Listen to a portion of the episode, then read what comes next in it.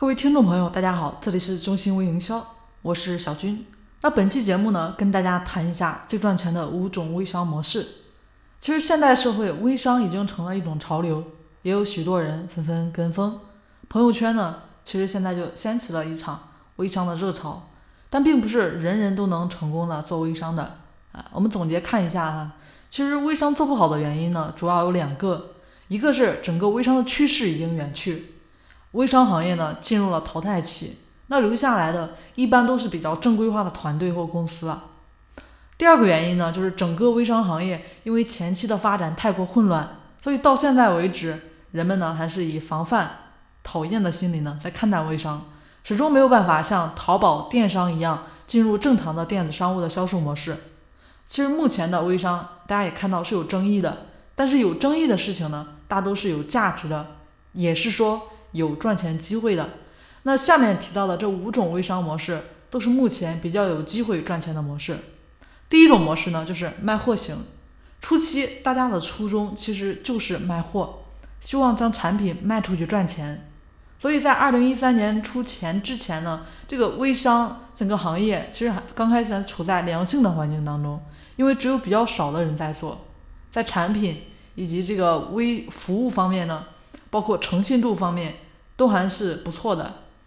那第二类型呢，就是卖脸型，也就是卖脸的一个模式啊。其实，在 QQ 时代啊，以及人人网时代啊，其实就有了。那转移到微商行业，实际上是在微商发展的中期开始盛行的。这一类型的模式发展到现在，就是现在的网红。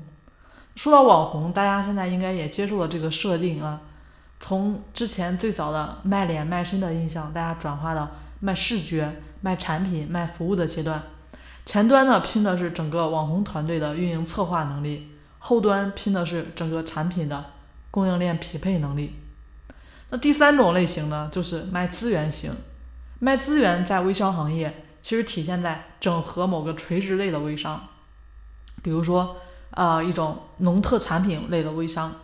那通过助农行动来进行，一方面积累了这些微商卖家资源，另一方面呢，也获得了在这个领域相关的影响力，进而更进一步的运营啊，最终产生价值。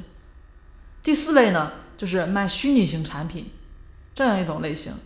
其实这类人群，我们当然也可以把它归结到卖货的里面这一类型，但是这个类型的一些产品在诚信方面呢，要好过实物的微商。为什么这么说呢？啊，举个例子啊，比如说卖手机充值卡的，正常的售价可能是一百元，卖九十九元啊。那微商朋友那里可能卖九十五元，反正这个也需要没有任何风险，果断就买了。所以看到类似这样的行为在微信上发生，本质上的逻辑和我们打开淘宝去搜索关键词，然后咨询下单收货是类似的啊，都是冲着产品本身以及优惠力度啊，当然也包括。产品使用功能去的，那第五种类型呢，就是卖货型的微商。在微商这个链条里面啊，很少有人能够单纯的通过纯卖货发财，所以最终的结果呢，都变成了卖梦想发财。这是到目前为止普通人都不喜欢微商的一大原因。但是就算再怎么不受待见，微商发展到现在也已经趋于理性化、规范化了。上当受骗的人呢，也在减少，盲目加入的人也在减少。留下来的基本都是比较理性的，或者说是正规化的团队、公司或者个人，所以这个时候加入微商呢，是最有可能做出一番成就的。